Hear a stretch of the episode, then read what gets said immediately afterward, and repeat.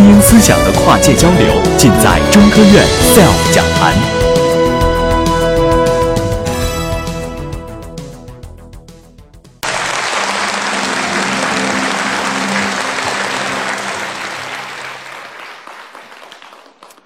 Hello. So, today I'm going to talk about my favorite subject, chemistry, and how everything in the, is, in the world is made of elements which are assembled into molecules and then set in motion by chemical reactions. Elements are the pure substances from which everything else is built. You can't divide an element into anything simpler, and when you put them together, you get everything. Every element is unique. Every element has its own story. But first, a little bit of my story.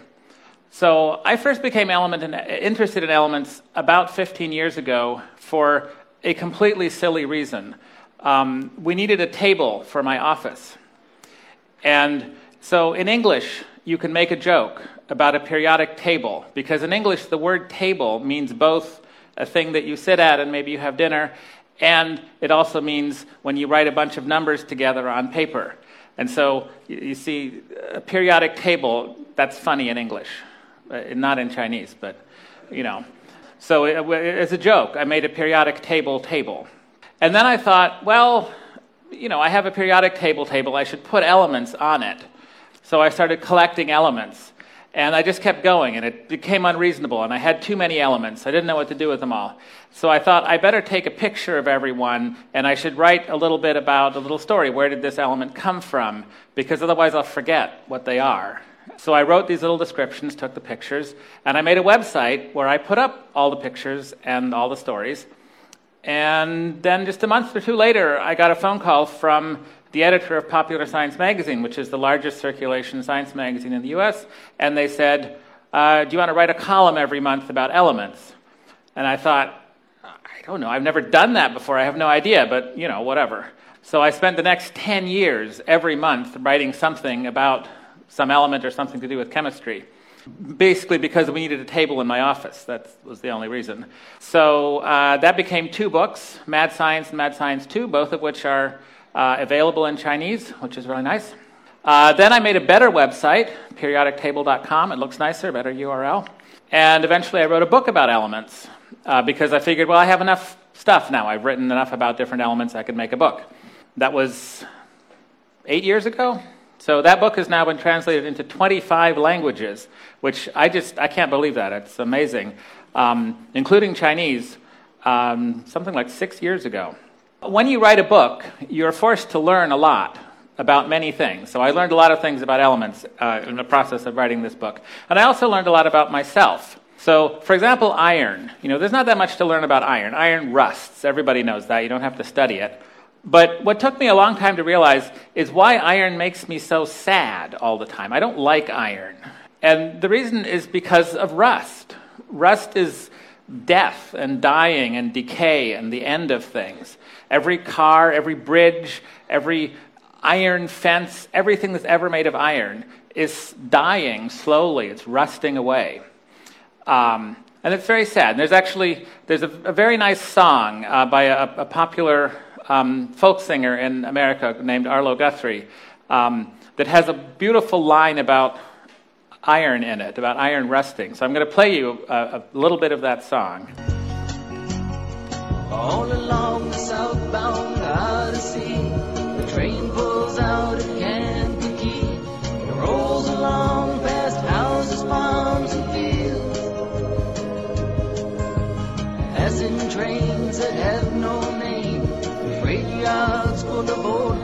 Here comes. And the graveyards of the rusted automobiles.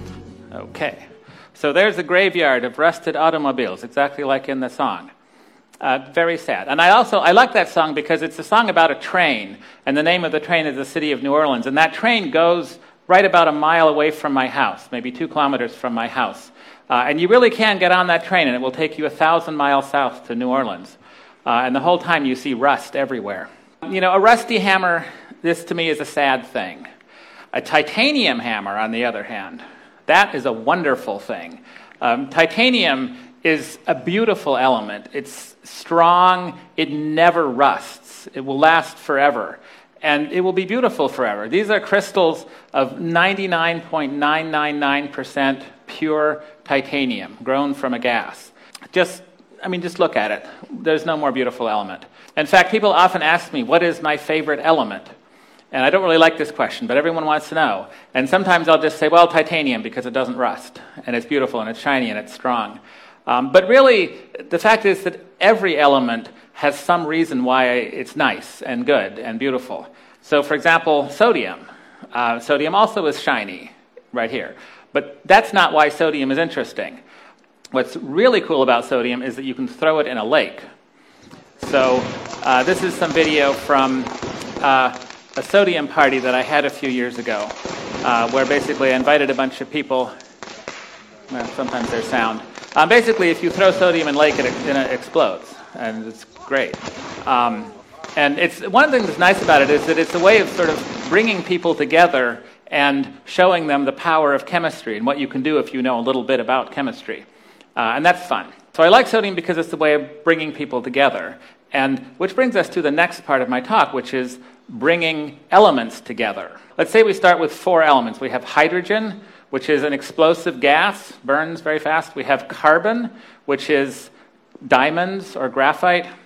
We have oxygen, which is another gas that we need to breathe, die without oxygen. And we have chlorine, which is a gas that will kill you uh, painfully and quickly. Very dangerous stuff. What do you think we get if we combine all four of these elements together? Well, you get a molecule. That's what it's, that's what's called when you make chemical bonds between elements. Um, and there's millions of different molecules that you could get by combining those four elements. Some of those are poisonous molecules, some of them are very boring and not good for anything. Um, some of them are harmless, some of them taste good. This happens to be one that tastes good. It's sucralose. Sucralose is an artificial sweetener, a synthetic chemical that tastes sweet to us. It's used in, in many baked goods and chocolates as a, an artificial sweetener. It's interesting because it's completely synthetic, it doesn't exist in nature, and yet it tastes very good to us.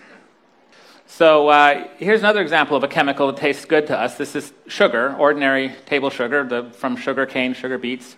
Um, it's a natural chemical, and it's sweet, but it's actually not very sweet by, by standards. Um, so this is about 45 kilograms of sugar.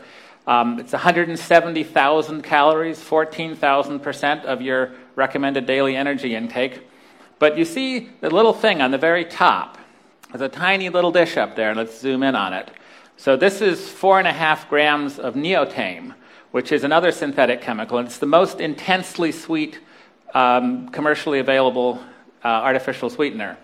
That four and a half grams is as much sweetness as the entire 45 kilograms of sugar. So, how, how intense is that? Well, here's a comparison that I really love.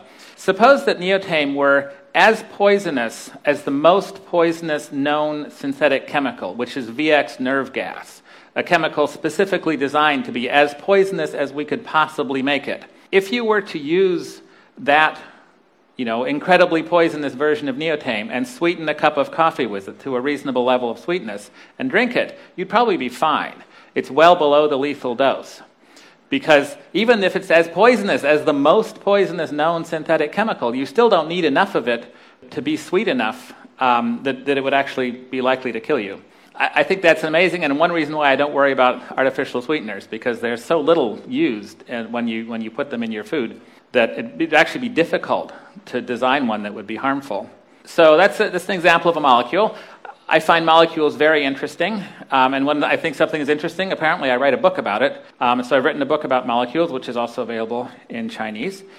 And um, so let me talk about a couple of molecules. This is one of my favorite because of how useful it is in some of my other projects, and because it helps us understand how molecules work in the world. This is cotton.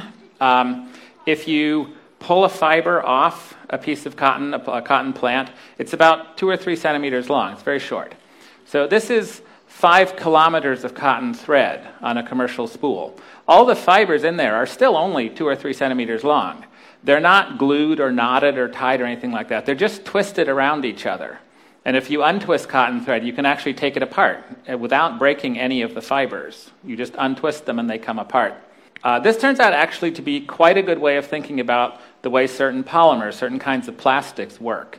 Uh, plastics are made out of long, thin molecules, just like cotton fiber is made out of long, thin fibers. You can actually sort of understand how plastic behaves by thinking about the way the thread behaved. So, this is a, a, an ordinary grocery bag, like you get at the, at the store, and you can pull it apart pretty easily. it separates. When you do this, you're probably not breaking very many of the molecules. Just like when you untwist a cotton thread, you're not breaking the fibers. You're just separating them from each other because they're not really very firmly attached to each other. But if you instead pull it and sort of stretch it till it gets longer and kind of becomes like a fiber almost, you'll feel, and you should try this at home sometime, just feel, you'll, you'll feel a certain point where it all of a sudden stops stretching and it becomes much stronger.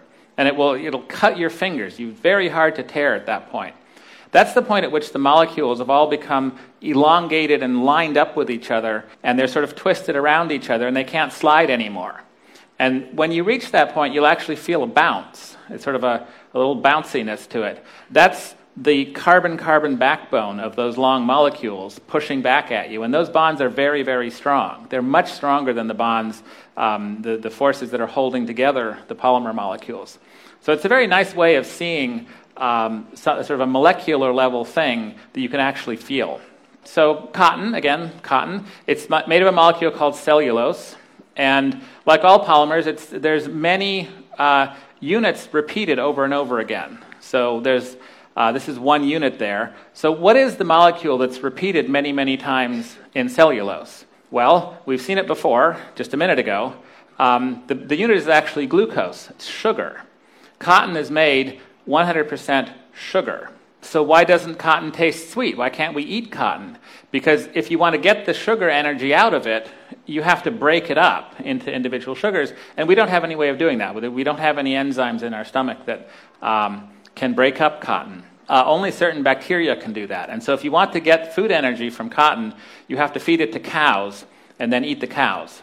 Uh, it's a form of chemical processing that we call cattle ranching. So, so now you've learned something. This is two kinds of cotton. One is regular cotton, the other is cotton candy. They are both made of 100% sugar. It's just the sugar is bonded together in a different way between the two. So, uh, back to uh, sweet things. Um, so, this, these are four, four examples of non sugar sweeteners, of high intensity sweeteners. Um, two of them are natural products from plants. And two of them, the two smaller molecules, are synthetic chemicals, the man-made chemicals.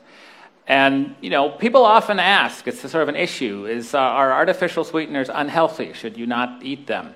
Uh, the fact is, most people actually prefer the taste of the synthetic chemicals. They taste better than the plant extracts.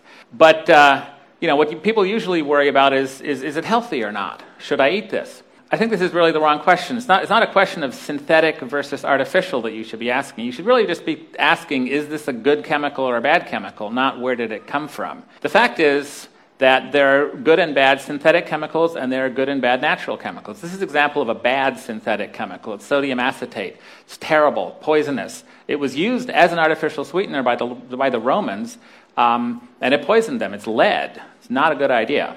This is an example of a bad natural chemical. It's glycyrrhizin. Apparently, black licorice is not popular in China, but this is a fairly popular candy in the US.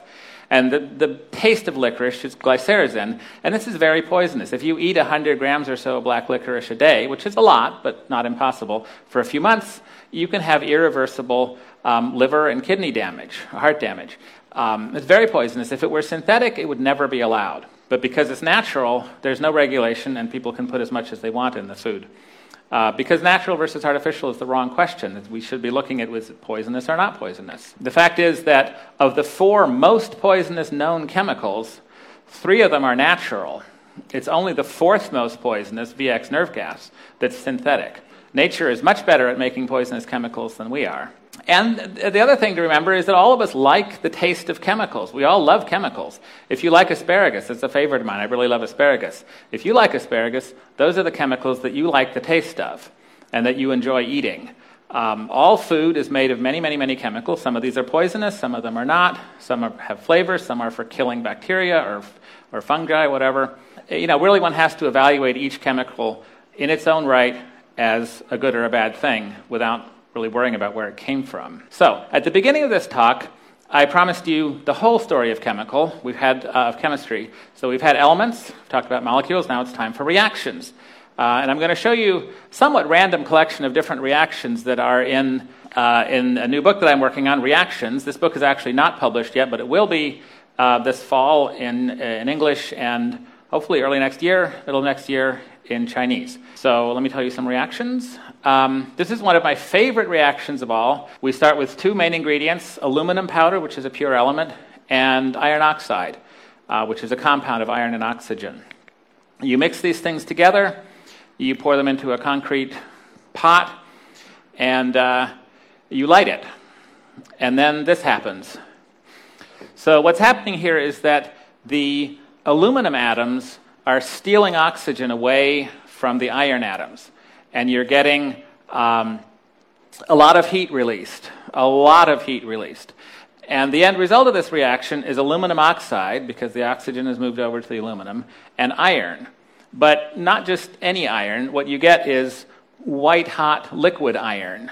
Um, and in, in just a few seconds, you're going to see if you watch the bottom down there, you're going to see the iron come out. So that's liquid iron that's, that was pr- produced by the reaction and is now pouring out the bottom of that pot. And here it is pouring into, it's going into a mold. So why are we doing this? This is a fairly elaborate procedure um, and a lot of energy released. And the answer is, so this is what it looks like after it's, the mold has been removed. And the things you see on the left and right side there are two ends of train track. This is what it looks like after it's cooled down and it's been ground and polished. And this is actually how high speed train tracks are joined to each other all around the world. They use this chemical reaction as a way of creating enough liquid iron to fuse, not just weld together, but actually melt together two ends of train track. And when you go on a high speed train and it's very smooth and you're going along, you don't feel any bumping it's because all the track has been melted together into one continuous piece. Uh, so it's a very useful chemical reaction. Really, the reason I like it is because it is the exact chemical opposite of rusting. Rusting is iron combining with oxygen to form iron oxide. Thermite is iron oxide being pushed back into iron. So it's unrusting the iron, which is cool. This is another example of a metal burning, uh, rusting very fast, in this case, lithium metal uh, combines with oxygen. It's the same kind of reaction as rusting, but faster. Um, you can actually make iron rust that fast. This is just ordinary steel wool. You can any, buy it in the, the store. Um, if you light it, it will burn. And the reaction that's happening is the exact same reaction, slightly different mechanism, but the same reaction as rusting. Just happening so fast that the heat really makes it, makes it blow up like, or, or you know, glow like that. The key to burning is always oxygen. So you can do fun things with liquid oxygen. This is just ordinary um, charcoal with drops of liquid oxygen dropping into it, and it so flares up. A particularly beautiful demonstration of that is if you drop charcoal powder. This is a glass that's filled with pure oxygen gas. So when the charcoal falls into it, suddenly it really brightens up because it's getting more oxygen. Um, but even the oxygen in the air is plenty to burn rapidly like that if you have a very, very fine powder. So the powder that we're seeing here is lycopodium powder.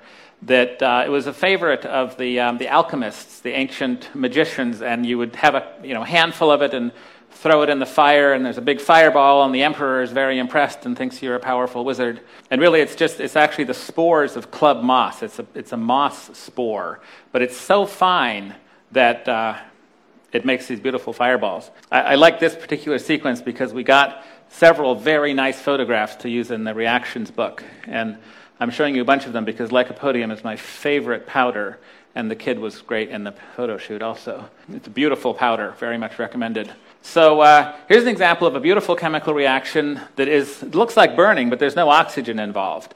Um, it's a reaction between aluminum and bromine to form aluminum bromide. But really, I'm showing you it because it's, I think it's the most beautiful reaction I've ever filmed. And it's not really that interesting as a reaction, but it's just very pretty. And uh, here's another very beautiful reaction, which is not burning. This, uh, if there's any chemistry teachers here, you may have done this for your students. This is a reaction between potassium iodide and lead nitrate, and uh, the result is lead iodide, which is a beautiful gold color. This demonstration is sometimes called the golden rain demonstration if you do it in a beaker because it looks like golden raindrops falling down. But it would be a very bad idea if that sort of rain were to fall on your farm, for example, because it's lead iodide, so it would poison your farm fields for, for generations. So, um, really, when I think about chemistry, what I think about is fire. And, and that's, it's, that's mainly because fire is so interesting. And humans have always been drawn to fire, it's everywhere. It's even in an orange peel. Look, look at that. I mean, just you get an orange peel and squeeze it, and you get a beautiful fireball. Uh, the best fire, of course, the best chemical fire, is what in my reactions book I refer to as the ancient Chinese art of chemical arranging, which is, of course, fireworks. Fireworks are just different chemicals gunpowder, flash powder, stars with different elements for color. Arranged just right, carefully by a master, you get things like this. And, you know, this is chemistry. This is what chemistry is about. It's this beautiful explosion of fire and beauty, which we see everywhere around us, but quite literally in the art of fireworks. Thank you very much for coming to see. SELF 讲坛由中国科普博览出品，更多精彩内容，请关注中国科普博览公众号。